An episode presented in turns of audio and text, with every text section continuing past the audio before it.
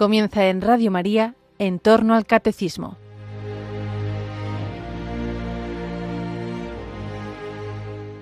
En la víspera del Domingo del Buen Pastor les ofrecemos la reposición de un programa reciente de Vida en Cristo, en el que el padre Luis Fernando de Prada hablaba del título de pastor aplicado a Cristo y del encuentro de Jesús resucitado con María Magdalena.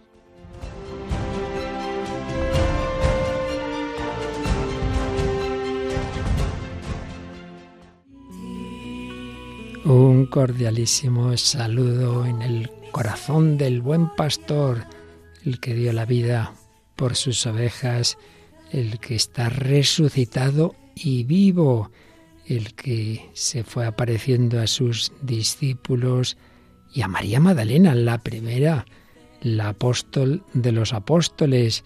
Vamos a hablar de ese encuentro de Jesucristo con María Magdalena. Sabéis que estamos en un bloque de este programa Vida en Cristo en que nos fijamos en encuentros de Jesús con distintos personajes que nos cuentan los evangelios, especialmente según el Evangelio de San Juan, porque nos estamos inspirando de una manera no exclusiva, pero sí particular en una obra de don César Franco, obispo, escriturista, que sabe muchísimo de Biblia y que tiene una obra que se llama El desafío de la fe, encuentros con Jesús en el Evangelio de Juan. Y hoy hablaremos de ese encuentro de Jesús resucitado con la Magdalena en la mañana de Pascua. Pero también estamos aprovechando para hablar de los nombres de Cristo. Si hablamos de encuentros con Cristo, pues hablamos del personaje que se encuentra con Cristo, en este caso la Magdalena, pero hablamos de ese Jesús. Y hemos estado viendo en días anteriores, siguiendo otra obrita estupenda, lamentablemente de un jesuita que ya nos dejó, el padre Manuel Iglesias, que estará ya con su Señor, y había publicado esta obrita, un poco parafraseando la famosa obra de Fray Luis de León, de los nombres de Cristo. Habíamos visto el título de Señor, habíamos visto el nombre de Jesús, habíamos visto el yo soy. Bueno, pues hoy vamos a ver el pastor. Jesús es el buen pastor que ha resucitado tras dar la vida por sus ovejas. Bueno, pues vamos a empezar por ahí. El pastor, ese nombre tan bello que se le da a Jesús y que es una de las primerísimas representaciones iconográficas de los primeros cristianos que nos encontramos en catacumbas, en distintos lugares, esa representación de Jesús como el pastor. Sí, dos nombres que hemos visto, el de Jesús y el de Señor, digamos, nos expresan los dos extremos, las dos naturalezas de Cristo, Jesús, nombre humano, y Señor, nombre divino. El de pastor se acerca a ambos lados, nos decía el Padre Iglesias, todo lo que diré ahora en esta parte y resumen de esta obra que os digo del Padre Manuel Iglesias. Y nos indicaba esto, como este nombre de pastor, por un lado, nos lleva a la idea de poder, el creador y regidor del orbe es Dios, Él nos hizo y somos suyos, su pueblo y ovejas de su rebaño, dice el Salmo 100, pero también nos habla de cuidar, guardar con la ternura de nuestro Dios hecho hombre. Por eso Fray Luis de León decía, Pastor en Jesús es oficio de gobernar y regir, pero su gobierno no consiste en dar leyes ni poner mandamientos, sino en apacentar y alimentar a los que gobierna. Sí, es un pastor, es un gobernante cariñoso y bondadoso, tanto que ha muerto por cada uno de nosotros. La palabra griega para decir pastor ya nos indica algo de esto, porque procede de una raíz que significa proteger y guardar, y se aplicó a reyes y autoridades. Señalaba este respecto para Iglesias algunos ejemplos en Homero, en Egipto, pero vamos nosotros ya a centrarnos un poquito más directamente en esa palabra en la Sagrada Escritura. Algunos dicen, hombre, más bien tenía en la antigüedad un sentido negativo, porque había autoridades, pastores que descuidaban o maltrataban al rebaño. Y ciertamente en el capítulo 34 del profeta Ezequiel Madre mía, menudo rapapolvo se echa a los pastores, a los malos pastores de Israel. Este sentido peyorativo sobre todo se extendió en el judaísmo tardío, pero, pero hay muchos más textos que le dan un sentido positivo y grandes personajes que fueron pastores. Bueno, ya se nos habla de Abel, Abel, el que fue asesinado por Caín como pastor. Por supuesto, Abraham, que iba trashumando con sus rebaños. Raquel, que fue al pozo para brevar las ovejas de su padre, pues era pastora. Moisés, que estaba haciendo cuando tiene aquella teofanía de la zarza, pastorear el rebaño de su suegro. David, David, el Señor lo sacó de los apriscos del rebaño, de andar tras las ovejas, y le prometió, tú apacentarás a mi pueblo Israel, tú serás el caudillo de Israel. Pues sí, eran textos que obviamente Jesús conocería, esos textos que presentaban a Dios como pastor que pastorea su rebaño, Isaías 40, 11, y por supuesto la promesa divina de enviar un nuevo David que pastorea a Israel, Ezequiel 34, 23. Era un punto clave en la doctrina judía, que ya ves pastor de Israel. Pero vamos ya al Nuevo Testamento y vamos en concreto al capítulo 10 del Evangelio de San Juan. Hay que decir que el contexto es de polémica sus capítulos de San Juan, pues aparecen las diatribas de, Cristo con distintos personajes, autoridades del judaísmo. Y bueno, pues ahí Jesús se manifiesta a sí mismo diciendo literalmente, yo soy el buen pastor. Y de una manera más indirecta, también aparece Jesús como pastor en la parábola de, del pastor que busca a la oveja perdida. Representa obviamente a Jesús que en otra ocasión había dicho, yo no he sido enviado más que a las ovejas perdidas de la casa de Israel. La parábola está en Lucas 15, 4 a 7 y esta frase en Mateo 15, 24. En la última cena, Jesús hace alusión a un texto de Zacarías 13, 7 y dice, está escrito, heriré al pastor y se dispersarán las ovejas del rebaño. Por tanto, también ahí está hablando de sí mismo como pastor. Luego, no olvidemos de que Jesús resucitado en la orilla del lago de Tiberíades, después de aquel desayuno, tras la noche de pesca infructuosa, pero pesca milagrosa por la presencia de Cristo resucitado, le dice a Pedro, cuida mis corderos, pastorea mis ovejas, cuida mis ovejas. Y tampoco podemos olvidar que en el juicio final, en esa parábola del juicio final, dice que el, Señor separará unos de otros como el pastor separa las ovejas de las cabras. Ahí tenemos una serie de datos muy interesantes. Otra pregunta que se hacía Manuel Iglesias. Cuando Jesús se llama a sí mismo pastor, ¿se está poniendo un nombre propio o es simplemente un título? ¿Pastor es nombre de persona? Hombre, en principio no, ¿verdad? Pero también es verdad que bien sabemos en nuestra lengua y en muchas otras lenguas que hay muchos apellidos, en principio de oficio, pero que luego se han convertido en nombres, en nombres propios. Pues anda que no hay, no hay apellidos de ese tipo, ¿no? Pues cabrerizo, pastor, soldado, molinero. Es verdad que dirigirnos a Cristo llamándole directamente pastor no, no ha tenido mucha fortuna. El Nuevo Testamento lo hace, pero siempre cuando habla en tercera persona. Por ejemplo, en Hebreos 13:20, el gran pastor de las ovejas o el pastor y guardián de nuestras almas, dice la primera de Pedro 2.25. Y sí que se usa el, nombre de pastor para dirigirse al Señor en una oración, oración personal o también en poesías, como oración. Pues haremos muy bien en aplicar a Jesús el Salmo 80, donde el israelita decía a Dios, Pastor de Israel, escucha, tú que guías a Jacob como un rebaño, pues nosotros se lo decimos a Jesús, su pastoreo sobre la Iglesia. Y en cuanto a poesía, hombre, hay muchas. Por ejemplo, Lope de Vega, pastor que con tus silbos amorosos me despertaste del profundo sueño, oye pastor que por amores mueres, etcétera, etcétera. Y por supuesto, famosísimas palabras de Fray Luis de León en la Ascensión. Y dejas, pastor santo, tu grey en este valle hondo, oscuro, en soledad y llanto, aunque para Iglesias dice, bueno, que ahí no está del todo muy de acuerdo con Fray Luis de León, porque eso de que los dejó en soledad y llanto no es precisamente lo que dice el Evangelio de Lucas 24 52, que dice que tras despedirse Jesús de los apóstoles en la ascensión, se volvieron a Jerusalén con gran alegría. Bueno, ya podemos entender las dos cosas.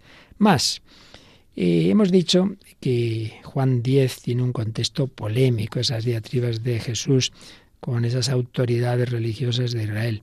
Y sin embargo, solemos ver a Jesús como pastor de manera un poco sentimental, idílica, rodeado de ovejitas. Pues no, no. Ese no es, ya digo, el contexto del capítulo 10 del Evangelio de San Juan. El escenario material, por un lado, no es el campo, ¿eh? es el recinto del templo, pero sobre todo porque, como digo, ahí nos encontramos pues que Jesús ya está siendo acosado, está siendo atacado. Bueno, en cualquier caso, nosotros tenemos la confianza de lo que dice ese precioso Salmo 23 que tantas veces rezamos en misa, muy en particular en los funerales. El Señor es mi pastor, nada me falta. Sí, hay enemigos, hay cañadas oscuras, es verdad. Y Jesús en Juan 10 habla adversarios, está rodeado de enemigos, pero insistimos, el Señor es mi pastor, nada me falta, aunque camine por cañadas oscuras. No, no, no estoy solo. Jesús me lleva de la mano.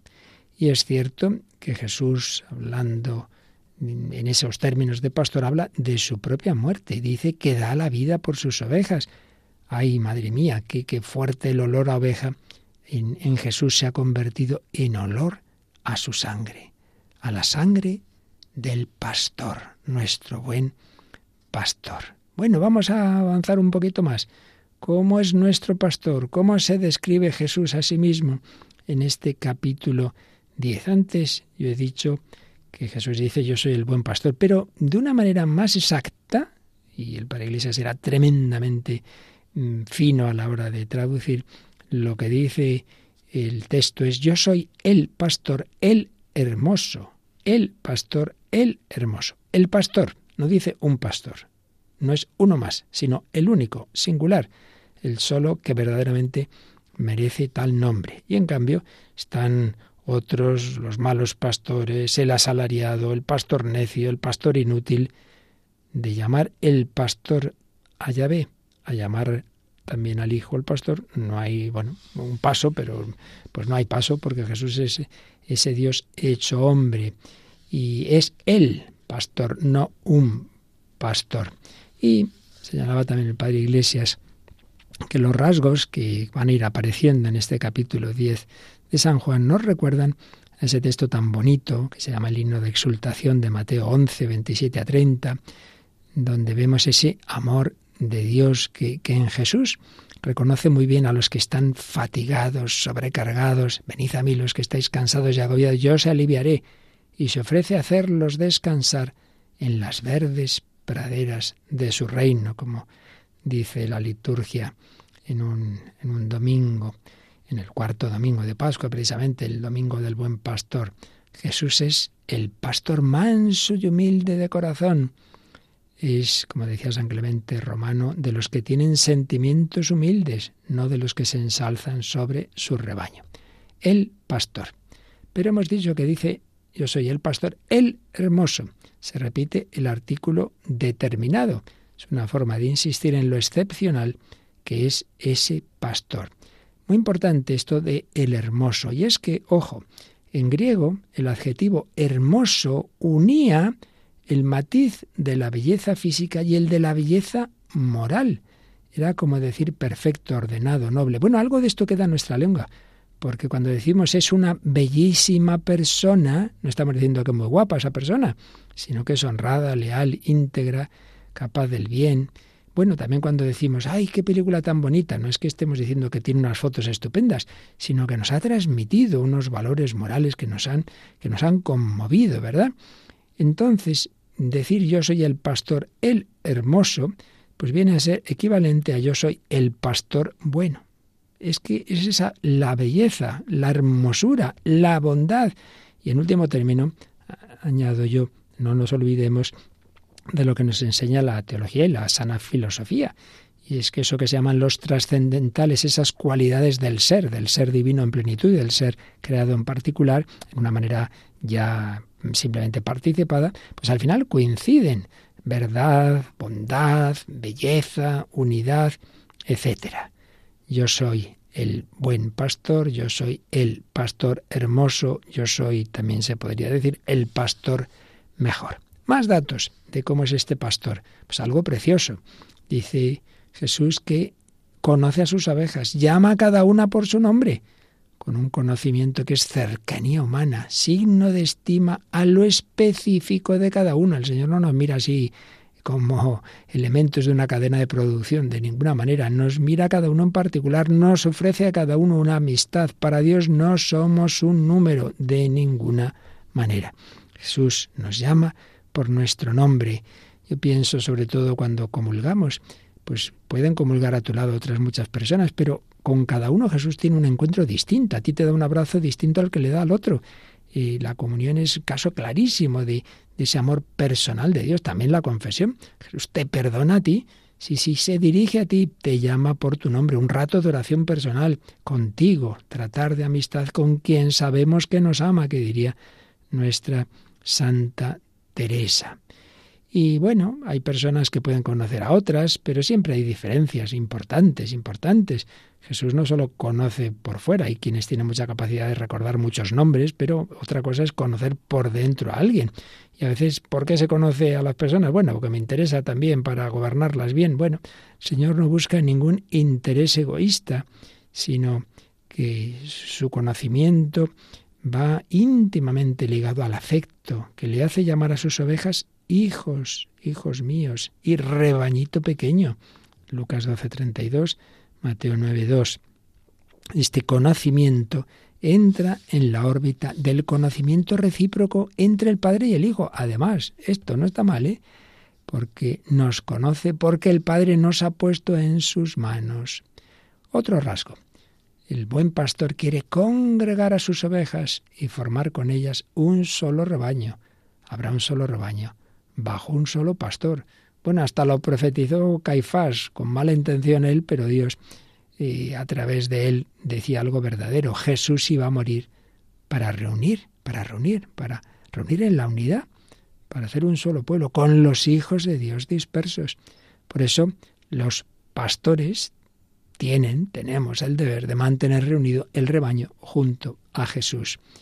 Más Mm, matices de este pastor que guía, que guía sus ovejas. Así que estamos muy contentos. Me conduce hacia fuentes tranquilas, repara mis fuerzas, me guía por el sendero justo, por el honor de su nombre. Más todavía, defiende y protege a sus ovejas hasta morir por ellas para darles vida abundante. No es como el asalariado oh, que sale corriendo. No, no, cuando llega el lobo.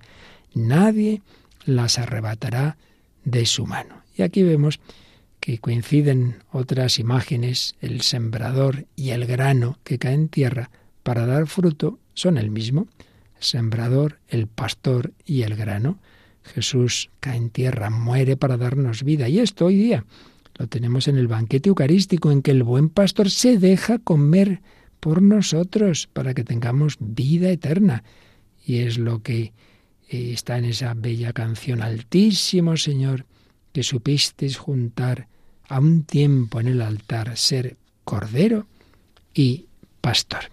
Y terminaba el Padre Iglesias este bello capítulo de su obrita de los nombres de Cristo, en este caso sobre el título de pastor, con esta famosa poesía de Luis de Góngora. Oveja perdida, ven sobre mis hombros, que hoy no solo tu pastor soy, sino tu pasto también. Vamos a darle gracias al Señor. Él es nuestro pastor. Qué maravilla. El Señor es mi pastor. Nada me falta.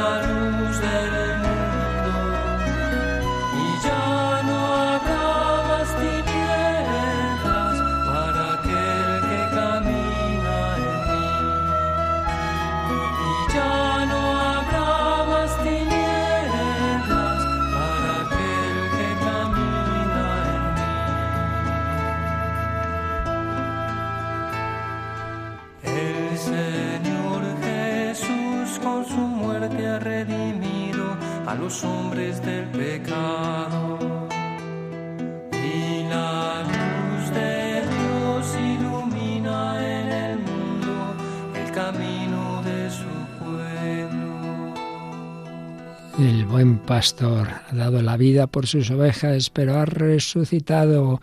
Cristo vivo, estamos llamados a vivir en Él, vida en Cristo. Aquí seguimos en Radio María Servidor, Padre Luis Fernando de Prada Hemos hablado de ese título del pastor, el buen pastor, como lo exponía el padre Manuel Iglesias en una brita de los nombres de Cristo. Y ahora nos inspiramos en otra, este caso de Monseñor César Franco, el desafío de la fe, encuentros con Jesús en el Evangelio de Juan, para hablar de otra oveja, de una oveja perdida, que lo fue en algún tiempo, pero que luego quería muchísimo a Jesús, María Magdalena. Pues ya digo, ahora sobre todo nos inspiramos en esta obra, aunque añadiremos algunas otras reflexiones. La Magdalena, personaje importantísimo, su dolor, ese dolor que tenía ante la muerte de Cristo, porque ya estuvo al pie de la cruz, no lo olvidemos, se transforma en alegría con la presencia del Señor resucitado. Es una de esas ovejas que Jesús llama por su nombre, María, María.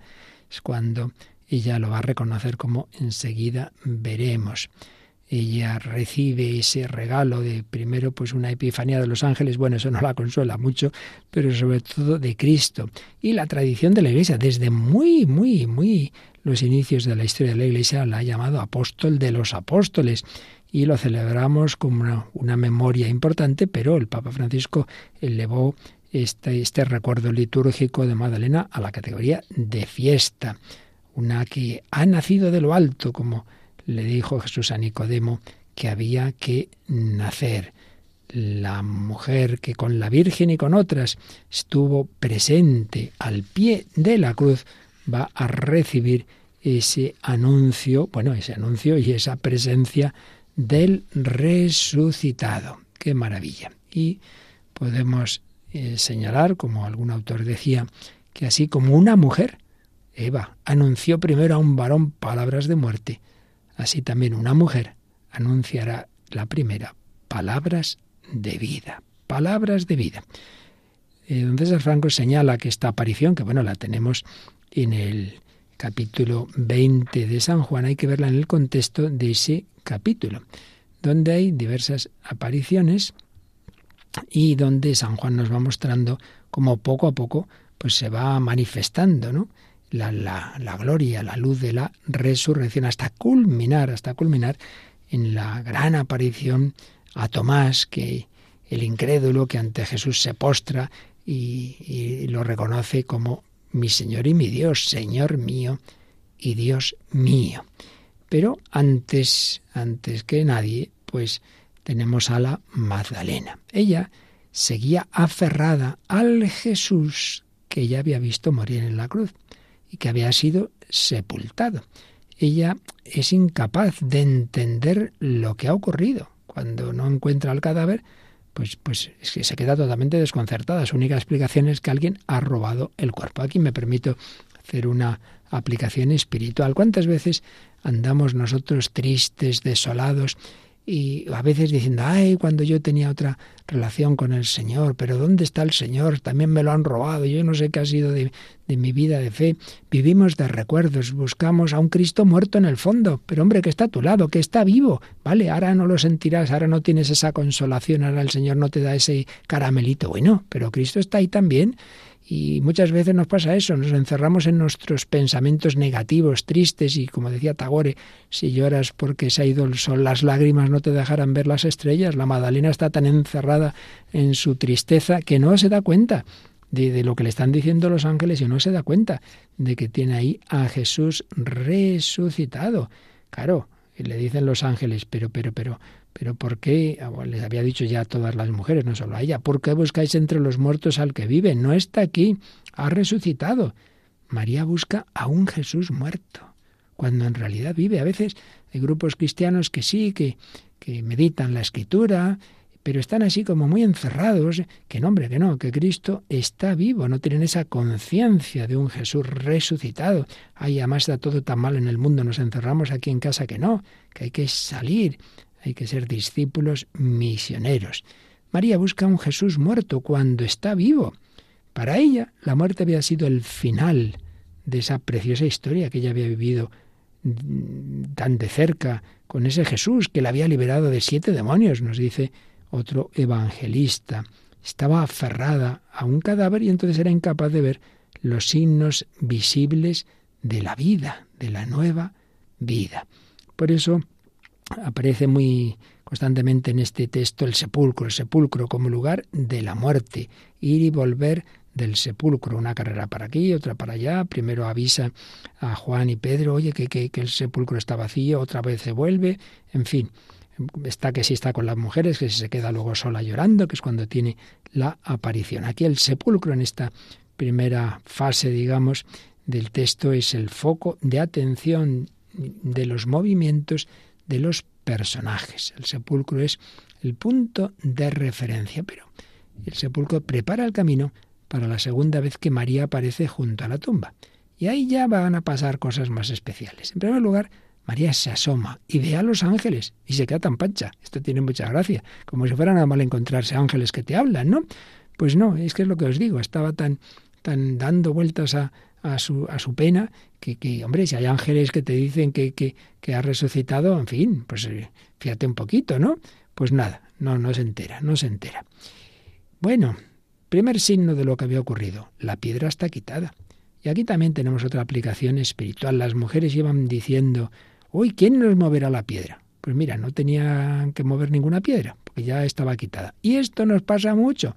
Empezamos a pensar en ay, cuando yo tenga que hacer esto, cuando tenga que hacer lo otro, ay, si a mí Dios me pide tal cosa. Mira, deja de cavilar del futuro, vive el día a día. Cuando llegue una circunstancia futura, si llega, muchas veces no llega, pero si llega, entonces tendrás la gracia necesaria para ese problema. Pero de antemano pensamos muchas veces en lo que a lo mejor tengo que hacer mañana con las fuerzas que tengo hoy, que no. Cuando Dios te pide hacer algo mañana, te dará una fuerza mañana, no hoy. Pero eso de cavilar, nos hace mucho daño, ¿verdad? Bueno, pues eso estas mujeres. ¿Quién nos moverá la piedra? Ya estaba movida la piedra. Bueno, la losa quitada es el primer signo de que aquí ha pasado algo. Bueno, lo ve, se va corriendo a avisar, a dar la noticia a Pedro y a San Juan. Pedro y Juan que van corriendo para allá. Dice que, que entraron al sepulcro y solo de Juan se nos dice que vio y creyó. De Pedro no se dice. En cualquier caso se volvieron a casa. Bueno, desde luego Pedro no parece, no da la impresión de que creyera, Juan un poco, pero no sabemos hasta qué punto. Eh, fue una fe ya muy firme y, que le cambió la vida, no sabemos, no sabemos. Eh, porque al final simplemente los signos, yo no, no. Hasta que no se apareció Jesús realmente, los apóstoles no cambiaron radicalmente, no. Bueno, vamos a ver esta aparición, que como digo, tenemos en Juan 20. Estaba María fuera junto al sepulcro llorando. Y mientras lloraba, se asomó al sepulcro. Juan 20, 11. Por cierto, dice estaba, estaba María con el mismo verbo que había aparecido en el capítulo anterior de San Juan, en Juan 19, 25, para decir que estaba la Virgen María, estaba junto a la cruz, estaba junto a la cruz. Virgen María y, mujeres como la Magdalena. Ahora se dice que estaba la Magdalena junto al sepulcro y lloraba, lloraba en, un tiempo imperfecto que indica una acción continuada, vamos, que no paraba de llorar. Estaba muy desconsolada y aquí podemos recordar esas palabras de, de Jesús y cuando les dijo en el discurso de despedida a los apóstoles, vosotros lloraréis y os lamentaréis, mientras el mundo estará alegre. Vosotros estaréis tristes, pero vuestra tristeza se convertirá en alegría. Bueno, esto se va a cumplir a la letra en esta aparición. Bueno, ahí llorando. Y en esto, en esto se asoma al sepulcro y vio dos ángeles vestidos de blanco, uno a la cabecera y otro a los pies, donde había estado el cuerpo de Jesús, que le preguntan, Mujer, ¿por qué lloras? María contesta, porque se han llevado a mi Señor y no sé dónde lo han puesto. ¿Por qué lloras? Como digo, ya llama la atención que se queda tan tranquila de haber visto a los ángeles, como si estuviera acostumbrada a ver ángeles todos los días. No le entra temor, cosa que sí aparecen en, otras manifestaciones de ángeles, todo el que los ve se asusta bastante, ¿no?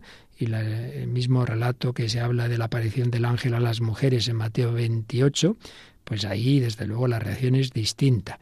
Pero nada, María está indiferente. Mientras ella no ve a Jesús, lo demás le da igual.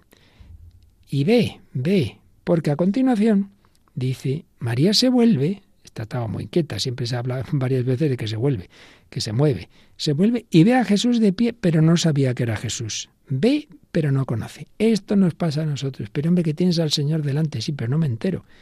No me entero. También recordemos en esa pesca milagrosa que decía yo antes de Tiberíades, ven un personaje en la orilla, ¿quién será? Y San Juan enseguida dice, es el Señor, seguro. Pedro no había caído tanto, Pedro era más lento en eso, pero luego en cambio se tiró al agua, es que cada uno tenemos nuestro carisma. Bueno, pues María se vuelve y ve a Jesús, pero no sabía que era Jesús. Ve, pero no conoce. Y es que en San Juan aparecen claros distintos niveles del ver. No basta ver para creer si Jesús resucitado no toma la iniciativa de revelarse. Nosotros podemos y debemos buscar a Dios, pero hay que pedir a Él que se nos revele, que nos dé la gracia. Esto no se consigue porque uno es muy listo. ¿eh? Esto no es fruto de una investigación de laboratorio. Tú busca, busca, pero sobre todo pide, Señor, yo te estoy buscando, pedid y se os dará, buscad y encontraréis. Bueno, ahora ya María no tiene ante sí un mero signo, como era la piedra quitada o como los ángeles, no, no. Ya tiene a Jesús, pero no lo reconoce. Y entonces el resucitado inicia el diálogo con dos preguntas. Mujer, ¿por qué lloras? ¿A quién buscas? 20.15, Juan 20.15. ¿Por qué lloras? Como le habían dicho los ángeles. ¿Y a quién buscas? ¿A quién buscas? Ay, ¿a quién buscas? ¿No nos suena esto? Pues es lo mismo que les dijo Jesús a aquellos primeros discípulos, entre ellos San Juan, evangelista seguramente, y Andrés, al principio del Evangelio de San Juan.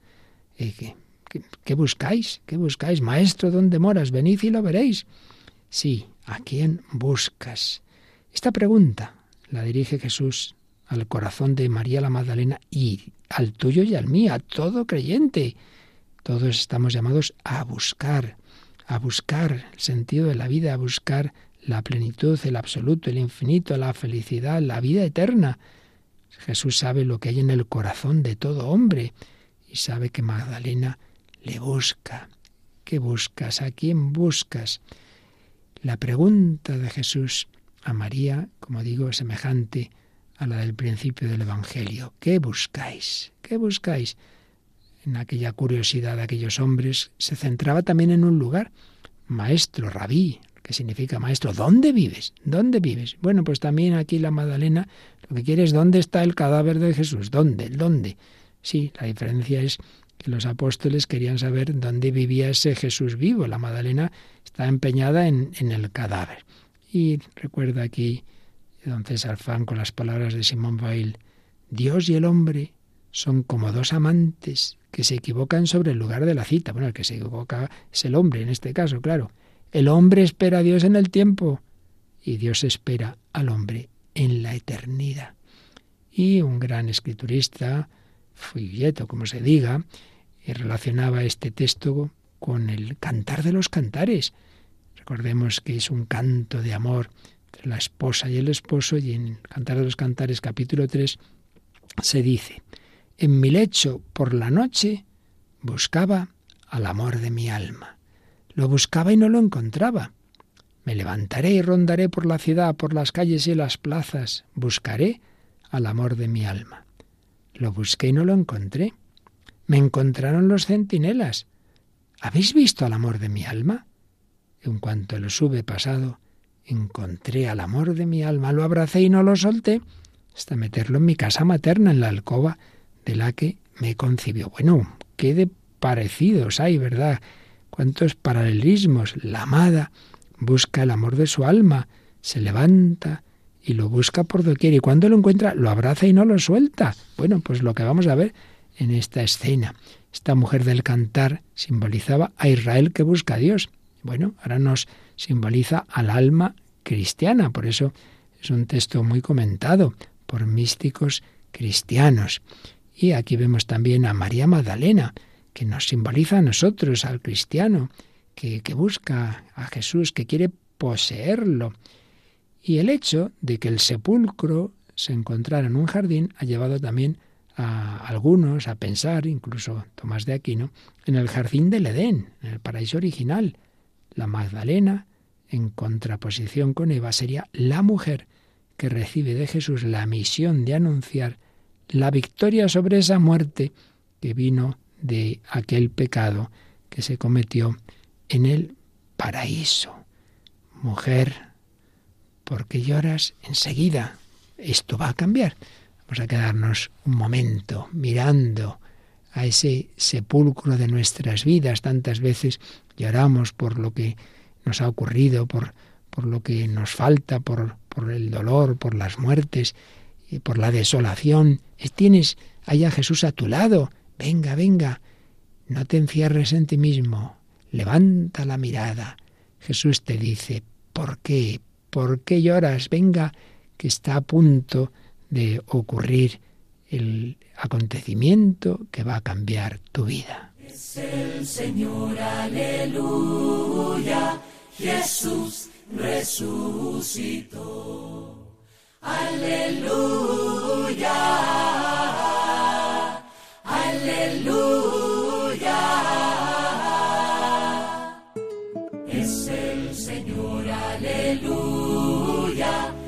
Jesús resucitó. Resucitó el primer día muy de mañana. Van al sepulcro al salir el sol. Santas mujeres llevando aromas ven que la piedra alguien quitó. Baja del cielo resplandeciente una figura llena de luz. El ángel dice, Santas mujeres, vivo y hasta el que murió en la cruz. aleluya,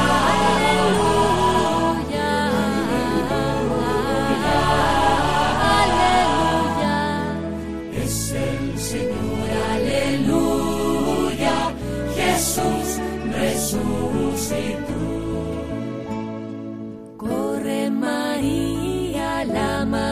Magdalena, donde Simón y el apóstol Juan. Yo vi la tumba vacía y sola. Dice llorando, ¿Dónde estará? fuera llorando junto al sepulcro, ve Magdalena al mismo Señor. Lloras, mujer, a quien tú buscas. Y en su dolor no lo conoció. Tu jardinero si lo tomaste. Di dónde está y yo lo llevaría. Jesús le dice María, y ella responde, Maestro, Aleluya, aleluya,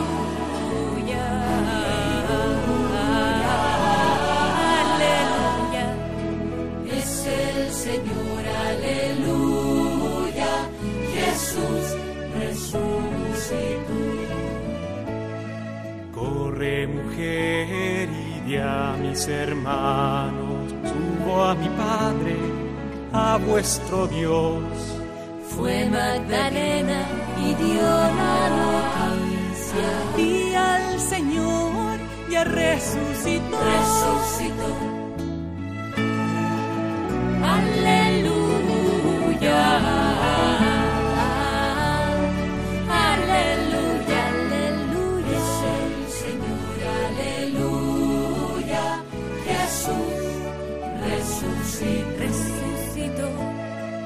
Juntos con miedo rezaban los once. Pasa a vosotros, Dice el Señor. yo los envío a sembrar mi evangelio. y en Santo Espíritu sopla su amor.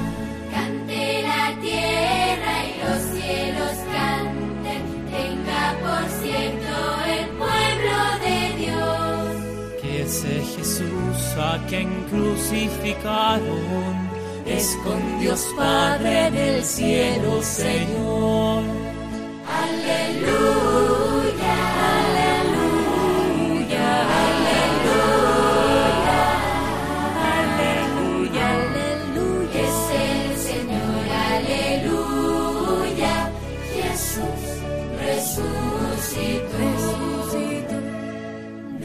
Demos al Padre alabanza y gloria que hoy a su Hijo resucitó. Resucitó. Y en la unidad del Espíritu Santo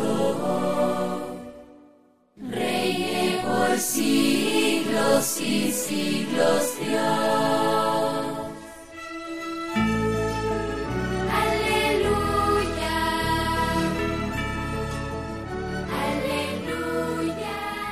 Jesús ha resucitado, pero la Magdalena todavía no se había enterado. Y cuando Jesús le dice, mujer, ¿por qué lloras? ¿A quién buscas? La primera respuesta es bastante sorprendente. No se le ocurre mejor cosa que decirle al que ella cree que es el jardinero, Señor, si tú te lo has llevado, dime dónde lo has puesto y yo lo recogeré. ¿Qué de tonterías dice en una frase?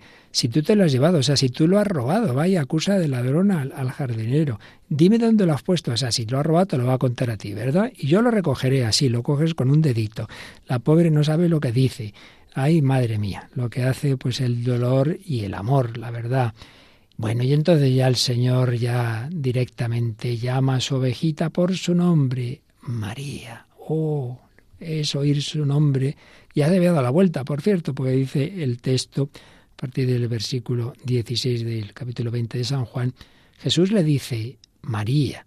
Ella se vuelve y le dice, Rabuní, que significa maestro, o sea, ya se había dado la vuelta. Entonces Jesús le dice, deja de retenerme, que todavía no he subido al Padre. Se ve que ya se lanzó a los pies de Jesús y ya no lo suelto, con lo que me ha costado. Pero anda, ve a mis hermanos y diles, subo al Padre mío y Padre vuestro, al Dios mío y Dios vuestro. Bueno, qué maravilla, cómo cambia todo en un segundo, por llamarla por su nombre. Y aquí vemos lo que es la luz de Dios. Uno puede estar metido en una noche tremenda, una oscuridad, una desolación, es que parece que he perdido la fe, es que dónde está Dios, y en un instante, pumba, el Señor te quita eso y, y, y te da esa, esa, no sé, uno lo experimenta dice, pero ¿qué ha pasado aquí? Pues que Dios actúa, que Dios actúa en el fondo del alma y que en un momento dado te da esa luz. Él quería que estuvieras en esa búsqueda. Dios permite nuestros lloros no para fastidiarnos, evidentemente, sino porque sabe que necesitamos purificarnos y buscarle de verdad. Pero Él es el primero que está deseando encontrarse con nosotros. El buen pastor llama a las ovejas por su nombre y ellas reconocen su voz. Sí, María Magdalena reconoció la voz de Jesús.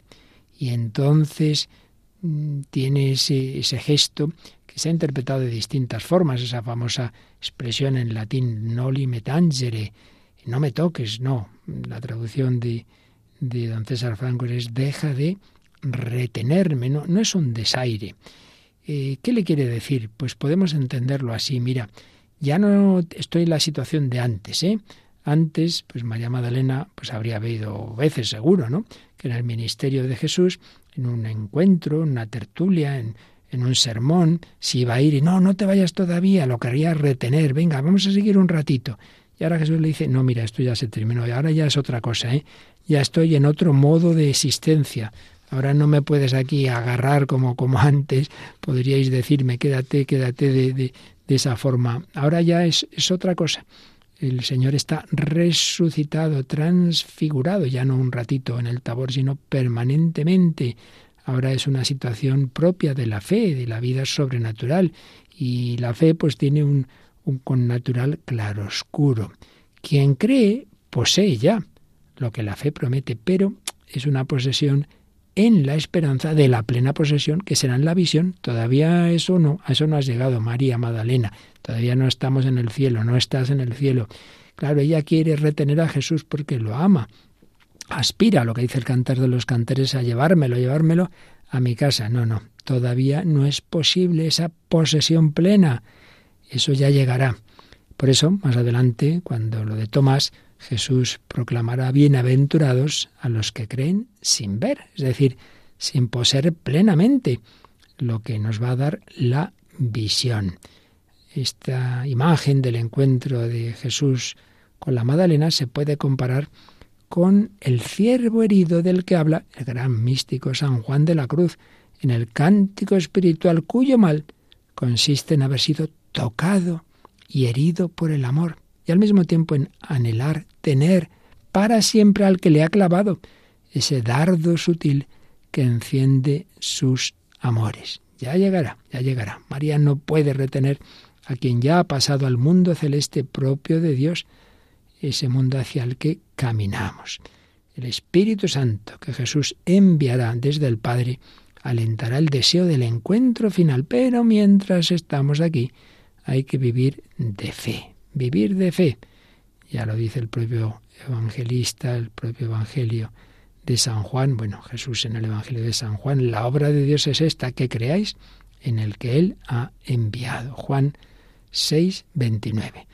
Don César Franco, que ama mucho la literatura, conoce a muchos literatos y uno de ellos, famoso Rilke, pues por lo visto en una ocasión se encontró en una librería de París un libro con un sermón que él lo tradujo y, ese, ese, párrafo, el párrafo más bello del, de ese sermón que traduce Rilke, dice así, todos los fervores y todos los arrebatos cesan por fin al querer perderlo todo.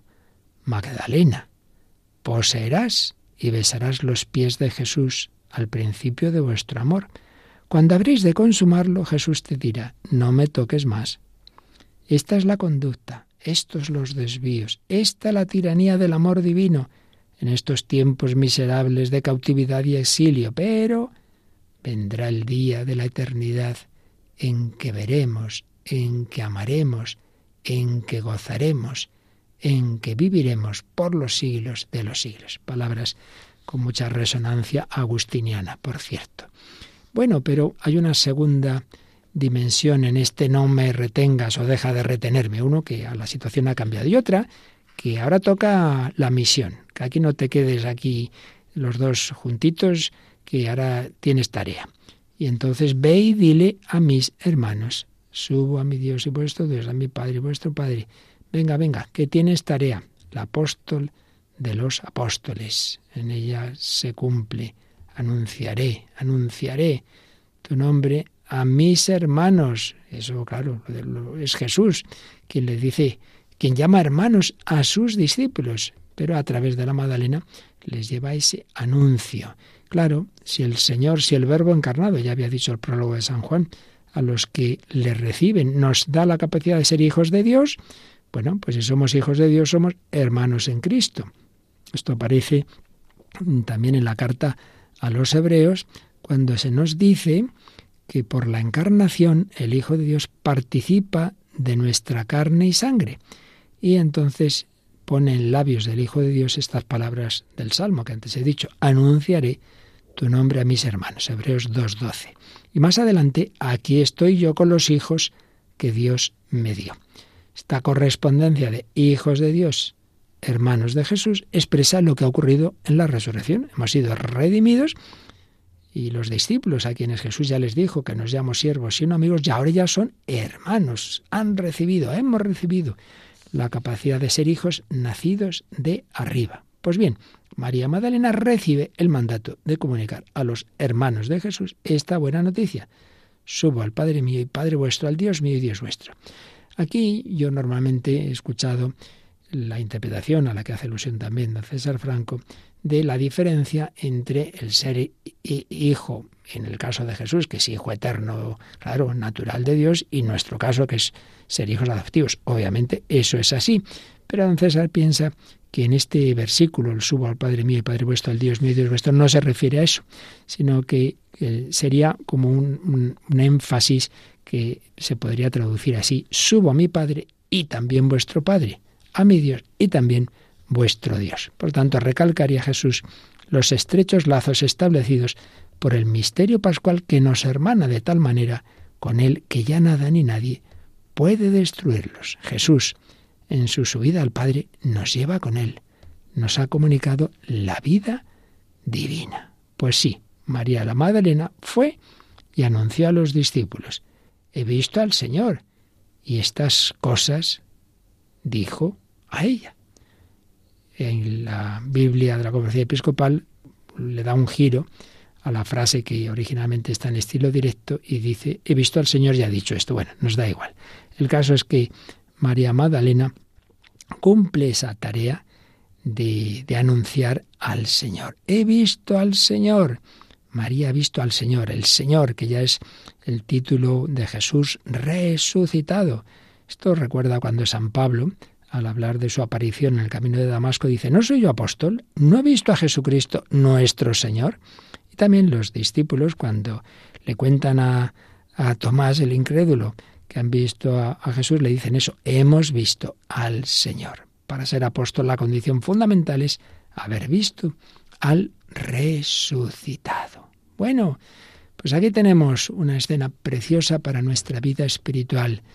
Cuántas veces, como os decía, y parece que Jesús para nosotros simplemente es un personaje del pasado, está muerto, es un recuerdo, es un cadáver, y nos encerramos en nosotros mismos, leemos, meditamos, pero hombre, busca a Cristo vivo, Cristo vivo, que está contigo y no ves los signos, acude a Él, búscale en la oración, en la escritura, pero búscale en la Eucaristía, búscale en los sacramentos, búscale en la iglesia, y ya verás, ya verás cómo te dirá una palabra y en cualquier momento te darás cuenta de que sí, que sí que Él estaba contigo, también en esos momentos en que parecía que se había escondido, que no, que no se ha ido, que está contigo, que está resucitado. No busques un cadáver. No, no. ¿Y por qué buscáis entre los muertos al que vive? Bueno, pues el capítulo de esta obra de don César termina diciendo cómo vemos aquí un camino personal de Magdalena hacia la fe, un camino dominado por ese anhelo de encontrar a Jesús, pero que ella creía que era un cadáver. Y aquí pues tenemos una enseñanza para cada uno de nosotros. Cuando tengamos la tentación de buscar a Jesús donde no se encuentra, en el ámbito de la muerte, no, no, ahí no está. Tienes que buscarlo en los signos de su presencia. El Señor está dentro de nosotros, delante de nosotros, en la Eucaristía, en los demás, en la Iglesia. La fe pascual es, debe ser, unir un correr hacia el resucitado con la firme convicción de que Él premiará nuestra perseverancia y enjugará nuestras lágrimas. Se ha cumplido la palabra de Jesús. Vuestra tristeza se convertirá en alegría.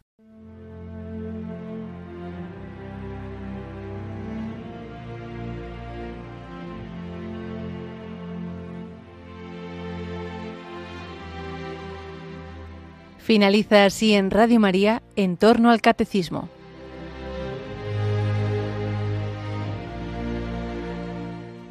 En esta víspera del Domingo del Buen Pastor les hemos ofrecido la reposición de un programa reciente de Vida en Cristo, en el que el padre Luis Fernando de Prada hablaba del título de pastor aplicado a Cristo y del encuentro de Jesús resucitado con María Magdalena.